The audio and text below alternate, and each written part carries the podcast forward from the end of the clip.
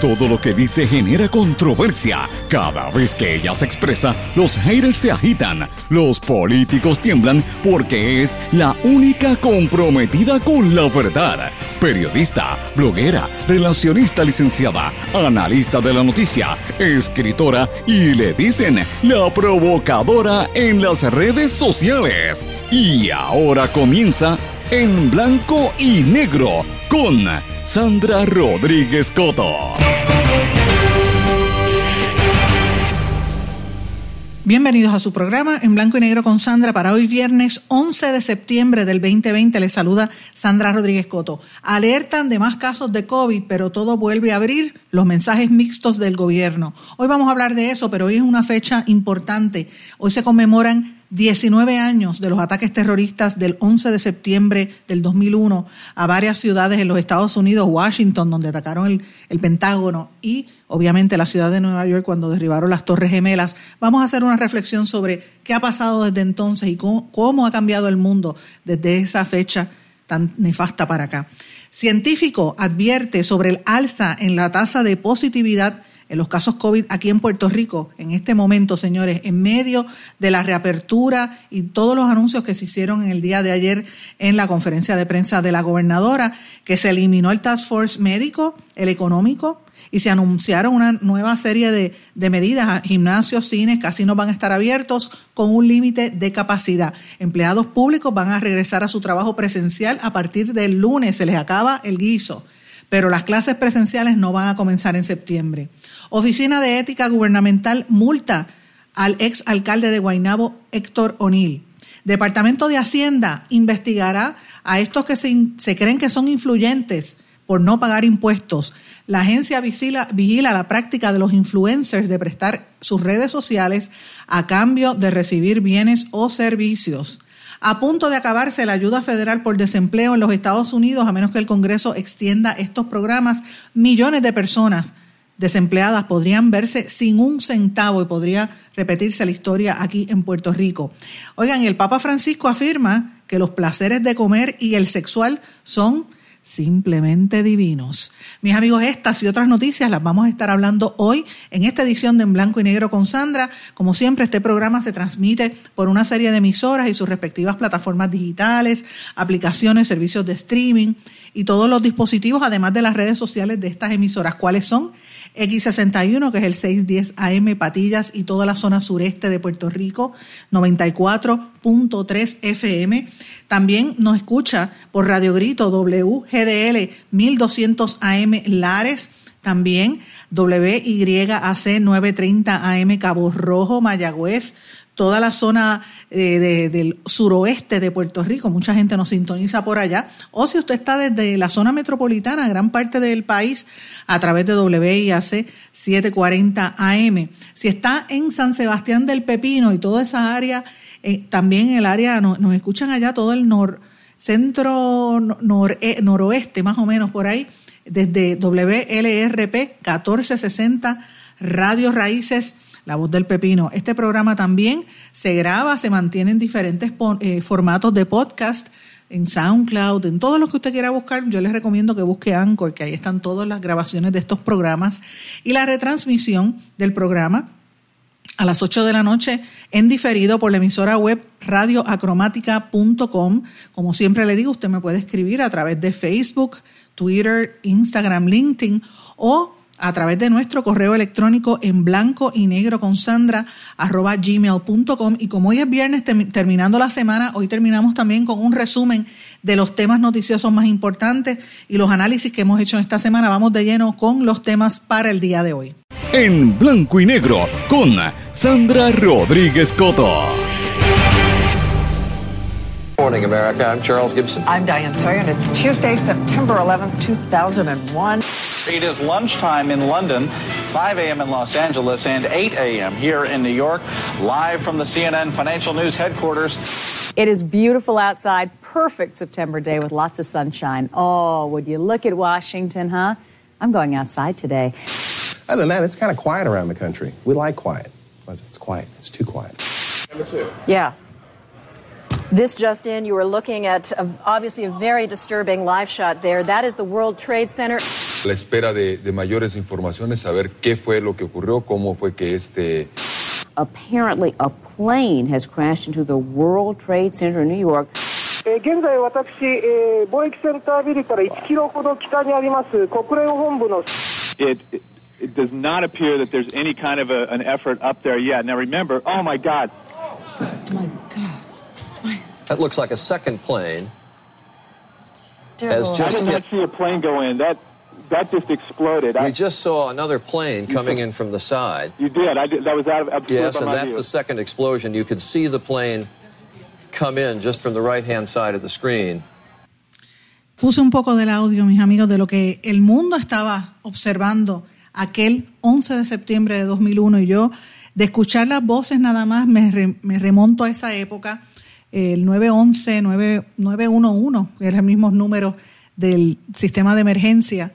Fueron una serie de atentados terroristas suicidas cometidos la mañana del martes 11 de septiembre del 2001 en los Estados Unidos, alegadamente por la que posteriormente se corroboró por la, jet- eh, la red yihadista de Al Qaeda, mediante el secuestro de unos aviones comerciales de diferentes eh, aerolíneas, American, creo que el United el otro, si no me equivoco, y eh, los secuestraron, los impactaron contra diversos objetivos, causando la muerte oficial de 2.996 personas, incluyendo 19 terroristas, y hay unas 24 o 25 personas cuyas identidad nunca se, nunca se supo, desaparecieron, más de 6.000 heridos, y se, se registró la destrucción de prácticamente todo el complejo financiero principal en Nueva York del World Trade Center, específicamente las Torres Gemelas, aquellos edificios emblemáticos de la, de la Gran Manzana, y causó graves daños al edificio del Pentágono, eh, la sede del Departamento de la Defensa de los Estados Unidos. Esto fue lo que precedió la guerra en Afganistán y toda la ola de reacciones por parte del gobierno de los Estados Unidos en la llamada guerra contra el terrorismo que comenzó a principios de este siglo y que se estuvo eh, ¿verdad? librando por tantos años. Eh, es una fecha histórica para mí, es una fecha muy importante, muy significativa también en mi vida y en mi carrera, porque me tocó cubrir esos eventos eh, para el periódico El Nuevo Día y fue una fecha bien dura, inolvidable. Eh, lo, lo que yo viví en Nueva York, yo había estudiado en, en New Jersey, había trabajado en Nueva York y conocía muy bien lo que pasaba en la ciudad. Eh, y me tocó ir a cubrir esos eventos y, y después enterarme de amistades que habían fallecido en esos eventos. Fue una situación muy terrible. El mundo cambió. Estuve dos semanas allí metida en Nueva York eh, cubriendo y, y a veces con la adrenalina uno seguía trabajando y no se daba cuenta de la situación. Eh, a mí me vino a, a tocar el shock casi un mes después, porque luego de esos ataques terroristas en Nueva York, eh, se creó todo este ánimo de miedo, había miedo en todo el mundo. Eh, y yo recuerdo que un vuelo como a las dos semanas y media de eso, de los atentados terroristas, de los ataques terroristas, eh, hubo un vuelo comercial de American Airlines precisamente que venía de la ciudad de Nueva York hasta República Dominicana, en Santo Domingo, y a mí me enviaron a cubrirlo. Y me enteré que en esa misma, en ese mismo vuelo venía una muchacha que había trabajado en las Torres Gemelas y, se, y, por casualidad no había ido a trabajar el día de los ataques terroristas, así que salvó su vida. Y ella regresaba a vivir porque mucha gente le cogió miedo a la ciudad de Nueva York y volvieron a sus respectivos países, así que ella volvía a Nueva York. Y también un vecino de ella que, que trabajaba y había vivido cerca de las Torres Gemelas también se mudaba.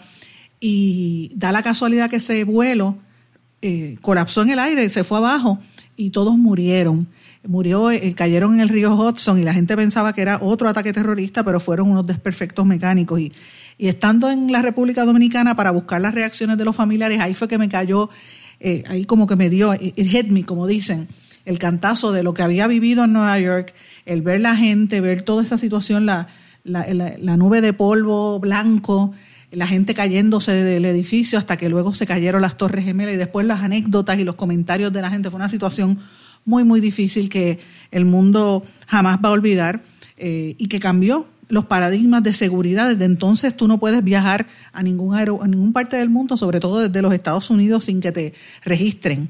Eh, y toda la situación ha ido cambiando. Eh, y evidentemente hay algunos que dicen que esto es el, el, iba a ser el inicio de la Tercera Guerra Mundial, mucha gente lo planteaba, pero fíjense, desde el 2001 para acá que muchas cosas han pasado tanto en Estados Unidos como en el resto del mundo. Hoy vamos a estar oyendo muchas noticias sobre ese tema, pero para mí es particular, particularmente significativo porque me tocó cubrirlo. Estuve allí con un grupo de, periodistas de todo el mundo y un grupo también de aquí de Puerto Rico que estuvimos eh, cubriendo esas incidencias. Eh, bien, bien significativo para mí. Pero bueno, ¿dónde estaba usted cuando eso pasó?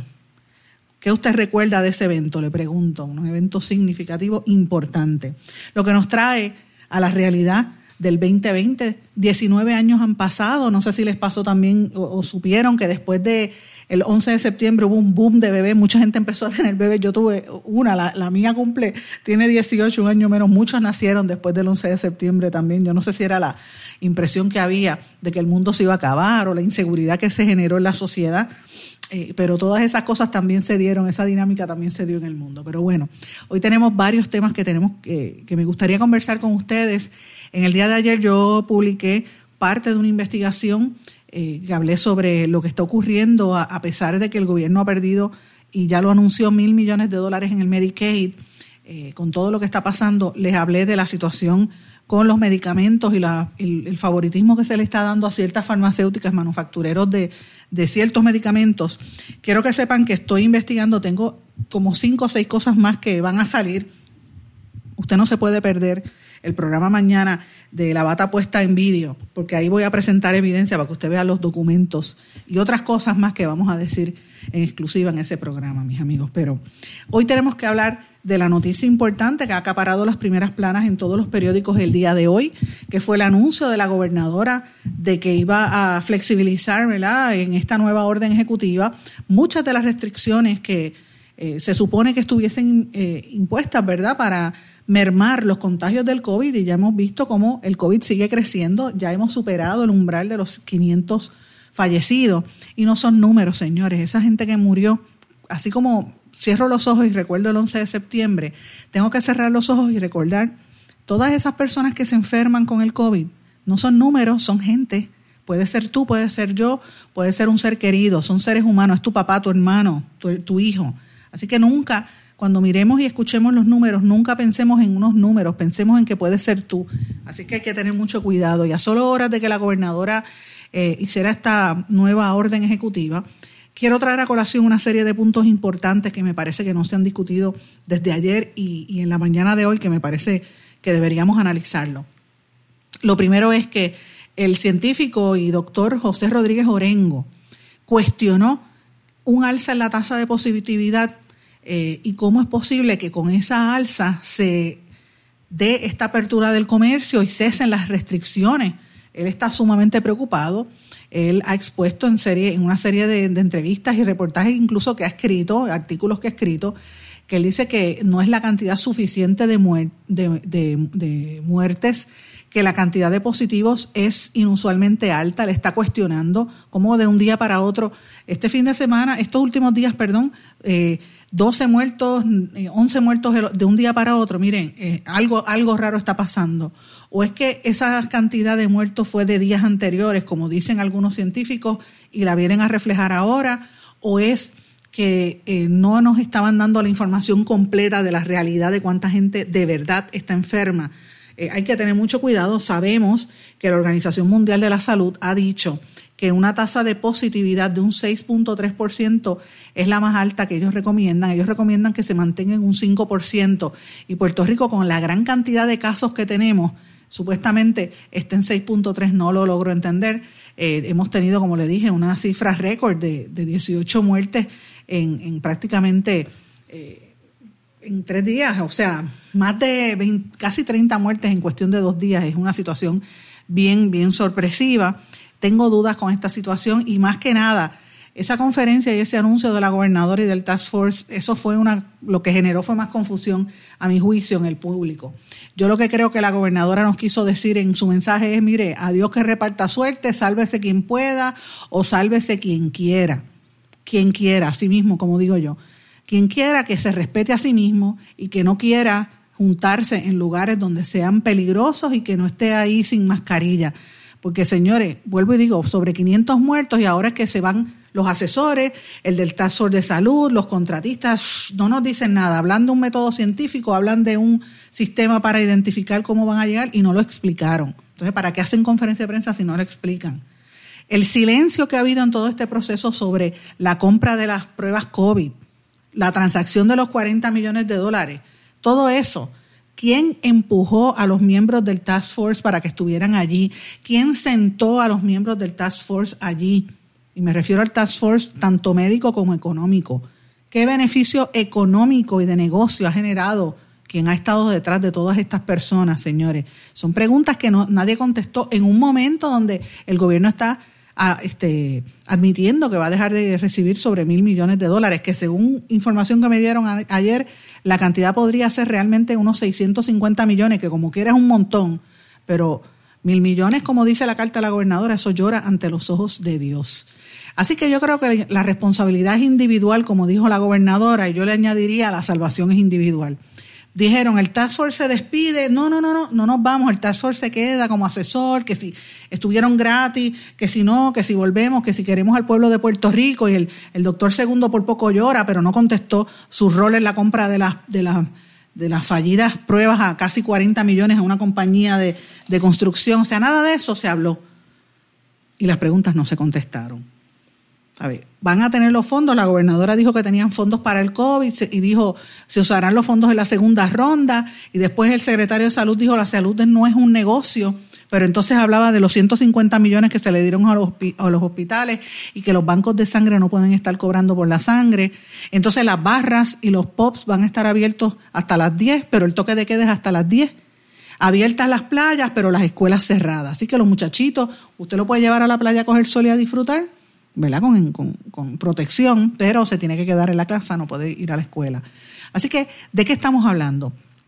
La empresaria que tiene los contratos con gobierno, que era la directora del, del, Task Force Económico, eh, hablaba de que el modelo que están dejando es que si es rojo pueden se tienen que detener y hacer un lockdown, si es amarillo, pero nadie presentó nada, no explicaron nada, o sea, bien diáfano que fue este mensaje. Así que yo creo que hay muchas cosas que se quedan en el tintero, muchas cosas sin contestar, pero preliminarmente lo que dijeron, dije, se eliminaron los task force oficialmente eh, y se tomaron una serie de, acciones. El, del task force médico, el doctor Rodríguez Quilinchini, dijo que le pasaba el batón al Departamento de Salud eh, y dice que lo van a estar apoyando, ¿verdad? Pero evidentemente hay mucha información tras bastidores de, lo que estaba ocurriendo al interior de esta relación entre los miembros del Task Force y, lo que estaban haciendo. Reabrieron gimnasios, cines, casinos con un límite de capacidad. Señores, la presión que estaban ejerciendo los casinos y, y las tiendas era impresionante. La pregunta es, ¿van a seguir llevando a los viejitos en guagua, los viejitos que son los más que se contagian de enfermedades? A mí, a mí yo no he escuchado un solo casinero que me explique qué van a hacer cómo están protegiendo a los viejitos que los traen en guaguas para que jueguen su chequecito en los casinos. Esa parte yo no la he oído. Han abierto las playas a bañistas, los cines, los gimnasios y otra serie de, flexibilizaciones interesantes. Se elimina el lockdown los domingos, la ley seca después de las 7, bebidas alcohólicas hasta las 10 de la noche en restaurantes y en los supermercados, pero no en barras, no entiendo por qué. Los comedores de los restaurantes podrán operar un 50% de capacidad eh, si están al aire libre, pues no hay restricción. Los gimnasios, cines y casinos al 25%. Las playas para bañistas y uso recreacional con una distancia de 8 pies. Vamos a ver si lo pueden eh, lograr, ¿verdad? No sabemos. Reapertura de piscinas y áreas comunes en los hoteles y paradores, hasta un 25%. Prohibición de operación de barras, cafetines y discotecas, pero se puede dar el palo si es un restaurante. Oigan esto, no puede ir a la barra pero sí puede ir al restaurante. Esto yo no entiendo esto. La educación va a seguir a distancia eh, y obviamente pues están hablando de qué va a pasar con los conciertos, las obras de teatro y otras actividades multitudinarias, qué va a suceder con eso. No se van a permitir desfiles, caravanas ni, ni actividades por el estilo, ni, ni, caminatas tampoco. No se va a permitir paribos, ni fiestas rodantes, ni fiestas. La navegación de puerto a puerto se prohíbe anclaje en playas, eh, callos y balnearios. Así que es un poco, eh, vamos a tener que convivir con esta realidad por mucho tiempo hasta que no se no se determine qué va a pasar y se encuentre una vacuna para esta enfermedad si es que viene, pero mientras tanto tenemos que convivir con esto, la economía, la economía tiene que moverse de alguna manera y hay que tener cuidado. Me preocupa con esta situación lo que está pasando, eh, ¿verdad? mucha gente del sector privado, sobre todo los empleados de los fast foods, de los supermercados, eso pues, usted sabe, han tenido que trabajar desde el día uno y muchos empleados públicos, muchos empleados del gobierno están cobrando en su casa de lo más bien sin trabajar, porque es la realidad, muchos están sin trabajar. Hay otros que no, hay otros que están desde su casa trabajando de manera, eh, ¿verdad? Ahí remota que es bastante difícil, eso no es nada fácil trabajar remoto, yo lo entiendo. Los más que están sufriendo, a mi juicio, en todo esto son los maestros, que es una locura. Yo creo que el gobierno debió haberle pagado el Internet a los maestros para que tuvieran el acceso, porque ese es parte del problema que hay grande en Puerto Rico. La gobernadora confirmó que las clases presenciales no van a comenzar en septiembre, yo lo veo como para enero si acaso. Y como dije, los empleados del gobierno eh, van a regresar a trabajar el lunes Así es que me parece que es interesante esto. Otra noticia también que aunque no es relacionada con el cierre, sí se relaciona al, a, lo que, a los efectos de la pandemia, es la gente que se ha quedado sin trabajo, sepa que la ayuda federal está a punto de acabarse en los Estados Unidos y cada vez es más difícil, es más frágil el sistema del desempleo el pago de 300 dólares semanales adicionales que había aprobado el gobierno federal ya se, va, ya se está agotando, a menos que ellos extiendan un periodo adicional que originalmente era de 13 semanas, pues mire, usted sabe que se va a quedar sin dinero. Y los, el dinero del PUA no lo entregaron. ¿Cuánta gente se quedó esperando ese chequecito? Eso el tiempo lo dirá. Amigos, vamos a una pausa y a nuestro regreso vamos a hablar de los otros asuntos importantes que están ocurriendo en Puerto Rico y otras noticias internacionales aquí en Blanco y Negro con Sandra. No se retiren, el análisis y la controversia continúa en breve, en blanco y negro, con Sandra Rodríguez Coto.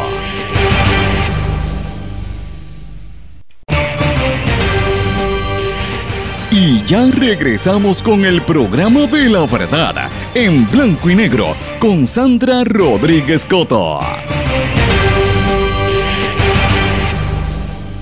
Y regresamos en blanco y negro con Sandra. Mis amigos, la Oficina de Ética Gubernamental le impuso una multa administrativa al exalcalde de Guaynabo, Héctor O'Neill. Los están multando por 8.500 dólares por supuestamente esconder información relacionada a una deuda por el acuerdo económico al que llegó con una mujer. Eh, pusieron la lupa en los estados financieros del año 2016 y 2017, ya que faltaban encasillados por completar correspondientes al importe original, balance y el total del pago anual de esa deuda. Eh, él había evadido con frecuencia acudir a las citas con ética gubernamental eh, y supuestamente identificó la información solicitada como parte de un acuerdo confidencial y no proveyó los detalles. Interesante por demás lo que ha pasado ahí. vamos a ver Vamos a ver si funciona, cuál va a ser la reacción del ex alcalde. Otro de los temas que a mí me, llama la atención muchísimo de esto también, eh, y es el, anuncio que hizo el secretario de Hacienda, eh, que dijo, dijo en el día de ayer Francisco Párez, el secretario de Hacienda, que, va, que la agencia va a, a vigilar y va a empezar a investigar a todos estos supuestos influencers de las redes sociales que se pasan en Instagram y en Facebook y en YouTube diciendo promoviendo comida este, a domicilio, ropa, anunciando diferentes cosas y no lo reportan. O sea, están recibiendo bienes y servicios sin eh, pagar los impuestos correspondientes por esos bienes y servicios que recibe. Por ejemplo, muchos intercambios, estadías de hotel, bienes y servicios. Yo le pregunto al secretario, secretario, métale mano a los periodistas y la gente en los medios, porque hay muchos que cogen estas payolas. Eso se llama chayoteo Métale mano al chayoteo. Plugola, como dicen. Plugola es cuando, cuando compran por entrevistas o que hablen bien. A, que no se mete con los medios, ¿ah? A que no se atreve. Y fíjese que si lo hiciera, sería algo bien bueno por el país, porque se limpia, empieza a limpiarse la corrupción que también existe en los medios. Hay una corrupción mediática, por desgracia, que está, está impregnando muchos medios en este país y lo que hace es embrutecer al, a la gente porque lo que es le, contamina la información, le dan poquita información y no le dicen quiénes son los intereses que están detrás de los temas. Por eso es que de buenas a primeras usted ve que hay un solo tema que es el que habla todo el mundo Y cuando alguien dice algo diferente es como que la nota discordante. Esa nota discordante es la que por lo general está diciendo la verdad. Cuando usted oye a todo el mundo hablando del mismo tema y de la misma situación, y usted dice, pero esto, esto no es tan importante para mí. O sea, a mí, ahora mismo, yo quisiera que ustedes vieran la cantidad de gente que me habla a mí, mamás y papás, sobre todo las mamás, desesperadas que me escriben por la situación de la educación virtual y los problemas con Internet. Eso es una prioridad número uno. Y número dos, o quizás igual la gente que, no, que está sin dinero, porque no hay trabajo por la cuestión del PUA. Entonces, usted escucha la, prensa y hay otros temas, otros como si fuese, como si eso no fuese la prioridad. Eh, y, muchas veces tiene que ver por este mismo tipo de práctica de chayoteo y de payoleo. Y yo creo que, es hora de que Hacienda le meta mano. Es importante que hagan esto. Aquí hay un montón de artistas, gente, locutores que están en las redes sociales y se ganan un montón y nunca reporta quiénes son. Pero es como, como le digo, es parte de la corrupción. Ahí hay unos y otros, porque eh, es importante que anuncien, porque el, anuncio es importante para auspiciar un producto, ¿verdad? Y sobre todo los medios. Pero una cosa es tú auspiciarla y que la empresa o el, o el individuo no lo reporte y otra cosa es este, pasarlo por debajo de la mesa. Yo sé que aquí hubo una vez una investigación del Federal Trade Commission que estaba detrás de ciertas eh, figuras en los medios. Yo no sé en qué quedó eso porque después parece que no lograron eh, o abandonaron la investigación porque se dieron cuenta que eran demasiados aquí en Puerto Rico. Veremos a ver. Mis amigos, quiero dar unas noticias importantes de cosas que están pasando fuera de Puerto Rico, que podrían estar teniendo un impacto sobre nosotros. Usted sabe que estoy bien pendiente al tema de la vacuna, si viene o no viene. Los rusos están haciendo un montón de anuncios, dicen que están adelante, que, que ellos podrían suministrar hasta 100 millones de dosis en la vacuna contra el coronavirus. Eh, y, gran parte de esos millones serían suministrados en América Latina. Brasil anunció que va a, producir el fármaco con ellos, va a estar trabajándolo directo con los, con los rusos, y 32 millones de estas dosis irían a México, las otras a, otros dos países, incluyendo Brasil. Así que me parece interesante dónde se están metiendo los rusos en competencia con los americanos. Ustedes saben que hay un problema con la cuestión de los hackers, eh, que alegan que hubo hackers en el gobierno americano, los americanos tratando de adelantar y fíjense lo que pasa, ya los rusos por otro lado están haciendo esa campaña. Eh, fíjense, y hablando de los hackers, se habla de que unos hackers rusos robaron, eh, ¿se acuerdan de aquellos que robaron los correos electrónicos en el Partido Demócrata? Pues supuestamente este año de las mismas cuentas están eh, el targeting, ¿verdad? Mirando a Joe Biden y a Donald Trump y a las campañas de ambos incluyendo no solamente las campañas presidenciales, sino otros 200 grupos de campañas o, candidatos a puestos un poco menores, eh, y están eh, detrás de eso, eso lo dio a conocer eh, Microsoft, la compañía Microsoft que ha estado revisando cuáles son los hackers y cómo están tratando de entrar a tener influencia sobre la campaña de gente, no solamente de ellos, ustedes recordarán en el año 2016 interfirieron en la campaña de Hillary Clinton, en los correos electrónicos de, John Podesta, que era el, jefe de su campaña, y de otros. Eh, también han habido filtraciones en China y en Irán, eh, perdóname, de parte de, los chinos y de los iraníes, y también dicen que la, la intervención de los hackers chinos es auspiciada por el gobierno. Ellos le llaman Hurricane Panda el, pan, el, huracán Panda, que supuestamente ese es el hacker que entra, que trató de entrar a la campaña de Biden. Así que veremos a ver qué va a pasar en estos meses, si tienen alguna influencia o no. Yo creo que ya ellos se lo imaginan porque el dueño de Zuckerberg, el dueño de, de, de, Facebook, ya lo está dando a conocer. Eso es uno de los temas principales a nivel internacional y de los Estados Unidos, a nivel de América Latina. Me parece interesante que aquí no se discute la la separación, la ruptura que ha habido en Venezuela entre los opositores de, de este, de, de, Nicolás Maduro.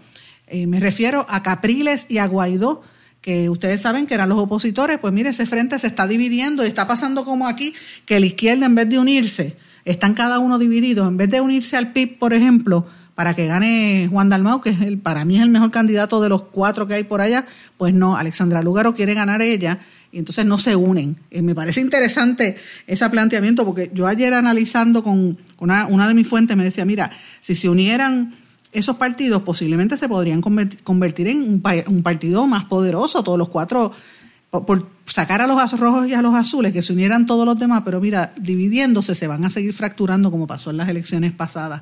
Pues señores, lo mismo está pasando en Venezuela. Eh, eh, hay una división grande. Eh, dicen que está Juan Guaidó está pidiendo que se boicoteen los comicios para, ¿verdad? Para deponer, para presionar y que saquen a Nicolás Maduro del poder. Pero este Capriles dice que no, Capriles dice hay que ir y, participar activamente y, y sacarlo por los votos. Así que yo no sé si es que es una presión internacional o es que ese, ese frente, eh, ¿verdad? La, oposición a Maduro pues no está sólida y cuando hay estas rupturas y estas divisiones en, los opositores, pues le da más fuerza al que, a que Maduro se quede en el poder. Así que me parece interesante lo que estoy viendo en Venezuela, un país tan rico a nivel internacional y que se haya venido a menos en estas condiciones, pues es sumamente penoso, bien, bien difícil. Pero mis amigos, tenemos otros temas también que quería traerles en el día de hoy, otras cosas interesantísimas de las cosas que están ocurriendo. Eh, quiero brevemente decirles que, como les, reiterarles que mañana vamos a tener, y este fin de semana, una serie de reportajes también interesantes, no se puede perder la bata puesta. Mañana vengo con la investigación de lo que está ocurriendo en el Departamento de Salud eh, y, revelando unas informaciones sobre ACES importantes que usted no se puede perder. Pero esta semana ha sido una semana bien activa de noticias. Eh, nosotros hemos tenido bastante cosa desde el, sábado, yo les diría para acá. El sábado tuvimos un, ¿verdad? el intercambio con eh, una serie de líderes de comunidades de inmigrantes y yo preguntaba si los inmigrantes, ¿verdad? contaban o no eh, y esa información la trascendió incluso, lo volví a entrevistar el lunes en este, en este programa, donde ellos hablaban de, pues, cómo es que aquí no le hacen caso a los inmigrantes. los, electores y los candidatos políticos nunca han hecho nada a favor de los inmigrantes, a pesar de ser casi 246 mil personas, de las cuales más de un 90% están hábiles para votar. Muchos jóvenes también están prestándose eh, pendientes para votar y, la impresión que tengo es que hay una como una xenofobia institucionalizada entre los políticos de todos los partidos, sin pensar que más allá de los dominicanos, cubanos, mexicanos, españoles, los estadounidenses que viven aquí, toda esa gente pues aporta a la economía y son parte del sistema y hay que, hay que incluirlos. También tuvimos una entrevista bastante extensa con... Eh, con el publicista y director de mercadeo Alberto Guachet, que fue director de la Oficina de Comunicaciones bajo Pedro Rosselló, y hablamos sobre el análisis de la política. Bien interesante que estuvo eso. Eh, y hablamos, él hablaba de la falta de plan de, programa de gobierno que ayudara a crear las imágenes de quiénes son los candidatos, ¿verdad? Eh, y ese mismo día, tan pronto hablamos, a las dos horas, hora y media, rápido, Pierluisi anunció que venía con el, programa de gobierno que asignó al doctor Mellado para que se lo prepare. Y entonces Dalmau me, me, hablaron del PIB, que Dalmau iba a anunciarlo el lunes, lo, cosa que hizo.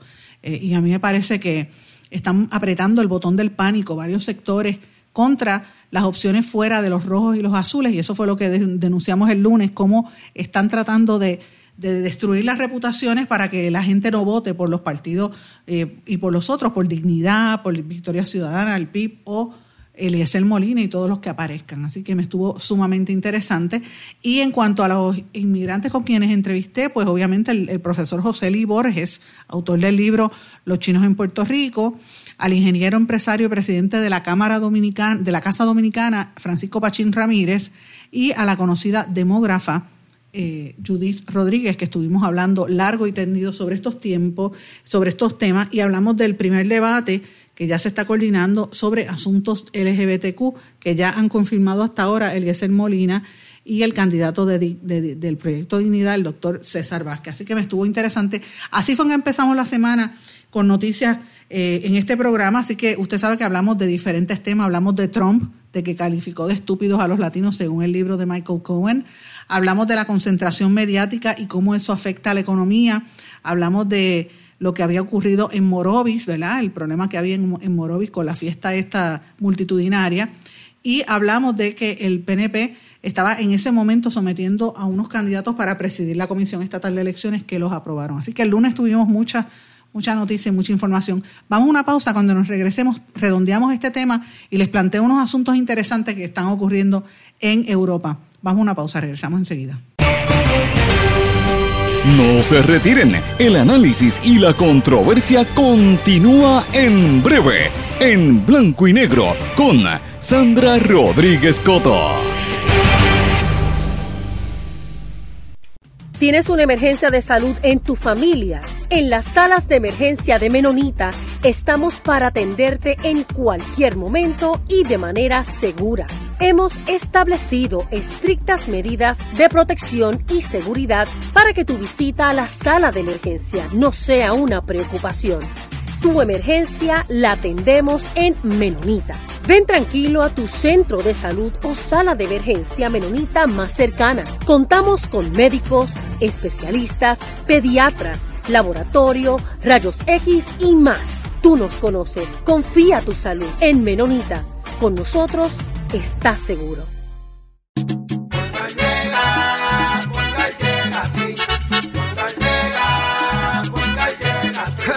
Que eso es lo que te responden, pero ahora botaron la ola. Porque ya no importa en qué parte de la isla estés. Si tuviste un accidente, mi gente de Poingal le llega a tu casa o trabajo para que no te complique. Con servicio en todas partes de la isla y el mejor servicio al cliente. Por eso y mucho más, yo Piru lo digo, yo quiero Poingal. ¡Duro!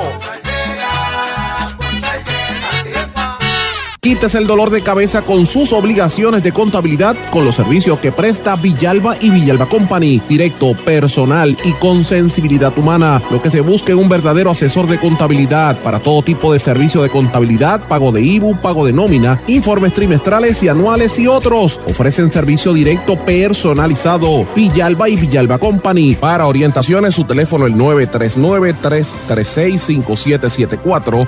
939-336-5774. 5774. Y ya regresamos con el programa de la verdad, en blanco y negro, con Sandra Rodríguez Coto. Regresamos a esta parte final de En Blanco y Negro con Sandra. Les decía que habíamos tenido una semana bien activa de noticias. El martes hablamos sobre la persecución selectiva por el COVID-19 cómo había una figura siniestra detrás de los cierres y del tema este de Forex, que hablamos en detalle, de cómo la Comisión Federal de Intercambio de Valores emitió una alerta a este tipo de negocios y esquema piramidal que está eh, tomándole el pelo a tanto joven. Hablamos también sobre el cierre del colegio Clagil, supuestamente eh, colegio especializado en terapias realmente para niños de educación especial, y que quien lo cerró fue una persona vinculada a eh, la guagua blindada de Roselló, que no se sabe en qué estatus está eso. Eh, y habíamos hablado de, la insistencia, la campaña que se inició para reabrir los casinos. El Partido Independentista presentó su programa de gobierno titulado Patria Nueva. Alexandra Lúgaro presentó un nuevo comercial. Y eh, el tema de las muertes, pues seguía muy alto en Estados Unidos, más de 193 mil muertos ese día. Y también ratificaron la sentencia de ocho años por soborno contra el expresidente de Ecuador, Rafael Correa, lo impidieron que aspirara a la vicepresidencia. El miércoles hablamos de cómo el gobierno tuvo que admitir, la gobernadora, que no notificó a tiempo la posible pérdida de mil millones en fondos de Medicare, eso llora ante los ojos de Dios. Eh, hablaban, los expertos instaban a la gobernadora a que no flexibilizara las restricciones por el COVID eh, y la farmacéutica AstraZeneca usó las pruebas eh, de la vacuna porque apareció una enfermedad inexplicable como una consecuencia de esta situación. La Organización Mundial de la Salud mantuvo a América Latina como el epicentro de la pandemia en este hemisferio y hubo otra serie de, críticas a lo largo de la semana. Eh, salió el movimiento de Wanda 2020 Writing y la gobernadora no lo desautorizó. Pedro Pierluisi acudió al Tribunal Supremo para defender la consulta de la estadidad y nació el grupo Puertorriqueños por Trump de republicanos en Estados Unidos a favor del presidente y van de la mano de doña Miriam Ramírez de Ferrer. También hablamos de que se acababa el programa de las hermanas Kardashian. Y ayer, pues no solamente dejaron perder mil millones en Medicaid, sino que también anunciamos aquí el traqueteo que hay con los medicamentos que se incluyen en la lista de medicamentos para los pacientes de la reforma bajo que lo está haciendo ACES, que prefieren los medicamentos más caros para beneficiar a ciertas farmacéuticas, que los, proveedores estaban indignados Eh, así es que eso fue parte de lo que estuvimos hablando en el día de ayer. Fue un día de muchísimas informaciones. De hecho, empresas y cadenas de tiendas como, como Home Depot anunciaron que cancelan el Black Friday, así que desde ya lo sabemos. Posiblemente otras empresas y tiendas no lo celebren. Así que me parece interesante cómo ha ido cambiando todo el panorama. La agencia de noticias Associated Press anunció que hay un estudio, los que determinaron que habían 3.000 muertes por el huracán María, que fue George Washington University, están planificando eh, ¿cómo es? actualizar la cifra porque entienden que hubo muchísimos más a raíz del paso del huracán María. Esas son algunas de las noticias que hemos trabajado a lo largo de la semana, algunas no todas, ¿verdad? Pero hay muchas cosas ocurriendo en el mundo. Eh, le, le quería mencionar también que el presidente de Perú, por ejemplo, están presionándolo para que renuncie por unas grabaciones en las que, ¿verdad? La sacó la, prensa, en las que aparentemente intenta ocultar una, un vínculo que él tenía con un caso de corrupción y él lo considera una patraña y dicen que es para desestabilizar su gobierno y que es un complot en su contra. En Colombia sigue la violencia, los desmanes, se cobran ya la vida de más de 15 personas que han estado protestando en distintas eh, ciudades, eh, particularmente en la capital contra la, brutalidad policial que causó la muerte el otro día del abogado Javier Ordóñez en un arresto donde le pusieron eh, el, taser hasta que lo mataron y eso ha provocado que la gente reaccione en contra de la policía. En Estados Unidos siguen las decenas de incendios en la parte oeste del país. Ya se están cobrando la vida de más de siete personas. Cuando no es el COVID, es, los fuegos. Esto es una situación sumamente difícil. Eh, y eh, están los líderes latinoamericanos y europeos están presionando para que se aplace la elección eh, del, candidato a que vaya a presidir el Banco Interamericano de Desarrollo precisamente por la situación del COVID y lo están pidiendo, están pidiendo que recaiga en un latinoamericano para que pueda pues apoyar a las gestiones de crecimiento en el hemisferio sur. Así, en el hemisferio sur. Así que esas son algunas de las noticias yo creo que principales que han estado ocurriendo en, el resto del mundo. Y, quiero terminar ¿verdad? la semana con una noticia que me estuvo de lo más graciosa. El Papa Francisco le preguntan, el Papa Francisco, imagínate, el patriarca, el, el, el, ¿cómo es que le llaman? el representante de Pedro en el planeta Tierra, ¿verdad? Del, del, de uno de los apóstoles del, del, Jesucristo, ¿verdad? El jefe de la iglesia, el, la cabeza de la Iglesia Católica, le preguntan sobre los placeres y él dice que el comer y el sexo son placeres simplemente divinos. sostiene que una interpretación incorrecta de estas nociones es lo que causó un, un enorme daño que es el que se nota todavía. Él dice, los placeres de comer o de una relación sexual amorosa son divinos, pero han sido víctimas injustas del exceso de celo por parte de la Iglesia Católica en el pasado, dijo el Papa Francisco. Eh, dice que la Iglesia ha condenado el placer inhumano, brutal, vulgar, pero en cambio siempre ha aceptado el placer humano sombrío y moral. Oigan esto, es la diferencia. Sostiene que no hay lugar para una moralidad exagerada que deniegue el placer, algo que admite que existió en el pasado, pero insiste en que se trata de una interpretación incorrecta del mensaje cristiano. Así que dice que el es lo mismo con la comida, que no puedes excederte, no es gula. El placer de comer sirve para mantenerte saludable, al igual que el placer sexual sirve para que el amor sea más hermoso y garantizar la continuidad de la especie, dijo el Papa, autor de un libro donde está hablando de este tema. Eh, pero dice que los puntos de vista contrarios a esta idea han causado un enorme daño que aún se nota en muchos casos. En, ¿verdad? y dice que tanto el placer de comer como el sexual provienen de Dios pero eh, no es católico ni cristiano ni nada, ni nada por el estilo. Es realmente algo divino, es algo que genera Dios, que crea Dios, que lo tenemos que ver como de las cosas que ha creado Dios. A mí me parece eso bien interesante del Papa. También el Papa ya ha dicho el otro día que los que estén diciendo chisme es como una peste más fea que el COVID-19. Eso me estuvo tan gracioso. Él decía que, que se desvió un poquito para decir que por favor dejen de estar chismorreando, como él dice, el chismorreo es la peste más fea que el COVID, declaró el Papa, que el, chismo, el gran chismoso es el diablo, que siempre está haciendo cosas feas por los demás y, y, porque él es mentiroso, busca dividir la iglesia. Y que por favor dejen de estar hablando chisme, que digan la verdad. Me estuvo gracioso por la forma en que él lo habla, pero a veces es necesario que, que el pontífice hable de esa manera para que la gente le preste atención y le haga caso a los asuntos. Así que mis amigos, con esto les dejo. Hemos tenido una semana sumamente intensa de información. Espero que tengan un buen fin de semana, espero que la pasen bien. Y termino el programa con una nota positiva. Vamos a hablar eh, y vamos a recordar la música que nos va a ayudar a salir de este, de este hoyo que es el COVID-19 y una fecha tan contundente como es el 11 de septiembre. Vamos a pensar en cosas positivas. Yo les deseo a todos un buen fin de semana. Manténganse en contacto conmigo. Me escriben a través de las redes sociales en blanco y negro con Sandra o también en, Sandra Rodríguez Coto. Así usted me va a encontrar en todas las redes sociales. Los dejo con este mensaje. Cuando salga de esta iré corriendo a buscarte. Te diré con los ojos lo mucho que te echo de menos. Guardaré en un tarrito todos los abrazos, los besos, para cuando se amarren el alma, la pena y el miedo. Me pondré ante mi abuela y de rodillas pediré perdón por las veces que la descuide Brindaremos por los que se fueron sin despedida otra vez, otra vez. Pero mientras los pájaros casas nido, una primavera radiante avanza con sigilo. He zurcido mis telitas rotas con aguja y hilo.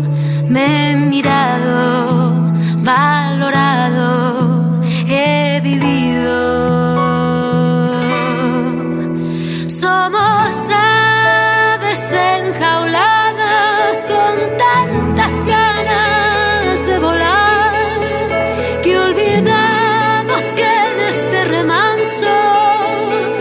también se ve la vida pasar. Cuando se quemen las jaulas y vuelva a levantarse el talón, recuerda siempre la lección y este será un mundo mejor. Cuando salga de esta iré corriendo a aplaudirte, sonreiré, le daré las gracias a quien me cuide. Ya nadie se atreverá a burlar lo importante. La calidad de la sanidad será intocable. No me enfadaré tanto con el que dispara odio. Es momento de que importe igual lo ajeno y lo propio. Contagiar mis ganas de vivir y toda mi alegría. Construir, construir. Pero mientras el cielo y la tierra gozan de un respiro, reconquistan los animalitos rincones perdidos. He bebido sola lentamente una copa de vino. He volado con un libro. He vivido. Somos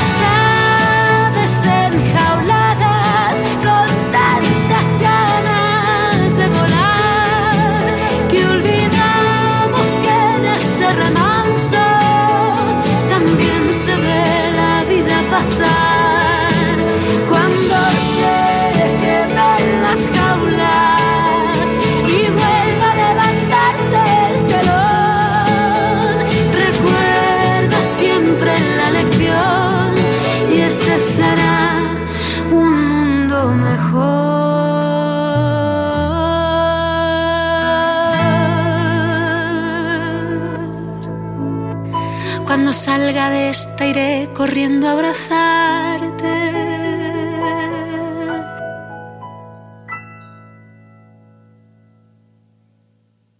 Les puse la canción completa, Aves Enjauladas. Es una canción que ha estado sonando durante todo este fin de semana de la cantante española Rosalén. Y es una canción que ha estado precisamente para esto, circulando en las redes sociales para que la gente se anime y tome en perspectiva lo que es verdaderamente importante, que es la vida.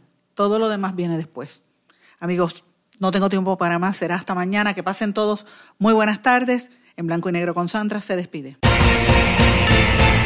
¿Se quedó con ganas de más? Busque a Sandra Rodríguez Coto en las redes sociales o acceda a en blanco y negro.blogspot.com porque a la hora de decir la verdad solo hay una persona en la cual se puede confiar. Sandra Rodríguez Coto en blanco y negro.